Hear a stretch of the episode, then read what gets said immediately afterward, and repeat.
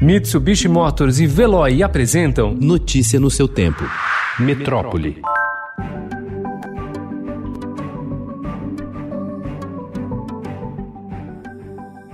Pesquisadores de Hong Kong reportaram ontem a primeira reinfecção confirmada pela Covid no mundo. Já havia relatos, mas sem a comprovação científica do fenômeno que parece ser pouco comum, segundo as evidências até agora. A descoberta pode ter impacto direto no desenvolvimento de uma vacina. A reinfecção indica que a imunidade contra o vírus seria temporária. Assim, uma dose única do imunizante não seria suficiente para garantir a proteção por longo prazo, e quem já teve a doença também teria de ser vacinado.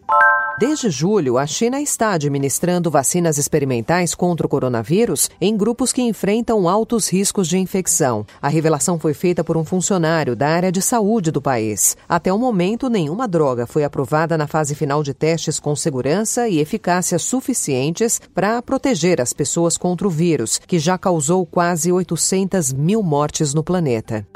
O Ministério da Saúde informou ontem que 258.200 profissionais de saúde foram infectados pela Covid-19 desde fevereiro. Segundo a pasta, 226 morreram. Técnicos ou auxiliares de enfermagem são os mais atingidos. A categoria também lidera em mortes, com 38,5% do total.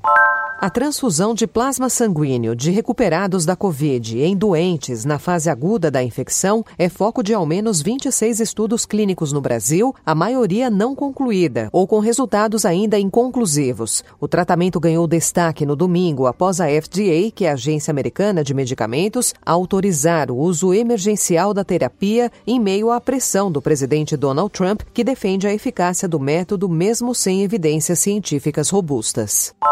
Os secretários de Educação de São Paulo, Pernambuco e Espírito Santo defenderam ontem que o retorno das aulas presenciais ocorra ainda neste ano para se evitar, segundo eles, os prejuízos sociais, emocionais e de aprendizado para crianças e adolescentes durante a pandemia da Covid-19. Os três criticaram a população que se opõe à abertura das escolas, mas que aprova a reabertura de bares e shoppings e também a falta de uma política nacional para se planejar a retomada.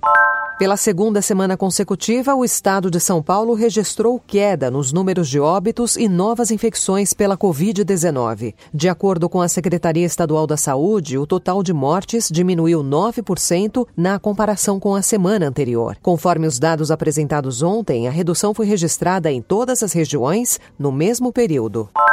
Apontada pela Polícia Civil e pelo Ministério Público do Rio como mandante do assassinato do marido, o pastor Anderson do Carmo, a deputada federal Flor de Lis teria arquitetado o crime por estar insatisfeita com a forma que o pastor geria o dinheiro da família. Segundo os investigadores, ela tentou assassinar o pastor pelo menos seis vezes por envenenamento, além de contratar pistoleiros em outras duas oportunidades. Por meio de sua defesa, a parlamentar nega o crime. A Arquidiocese de Goiânia suspendeu temporariamente o direito do padre Robson de Oliveira de realizar celebrações. A Arquidiocese decidiu no domingo que o padre, investigado pelo Ministério Público de Goiás por supostos desvios de doações de fiéis em valores que podem superar 120 milhões de reais, está proibido de qualquer ato de ministério sacerdotal, como absolvição de pecados e pregação, assim como participar, realizar e protagonizar programas de televisão, rádio rádio ou internet. Segundo o decreto, ele está afastado de suas funções religiosas até janeiro de 2022. Notícia no seu tempo. Oferecimento: Mitsubishi Motors e Veloy. Se precisar sair, vá de Veloy e passe direto por pedágios e estacionamentos. Aproveite as 12 mensalidades grátis. Peça agora em veloy.com.br e receba seu adesivo em até 5 dias úteis. Veloy, piscou, passou.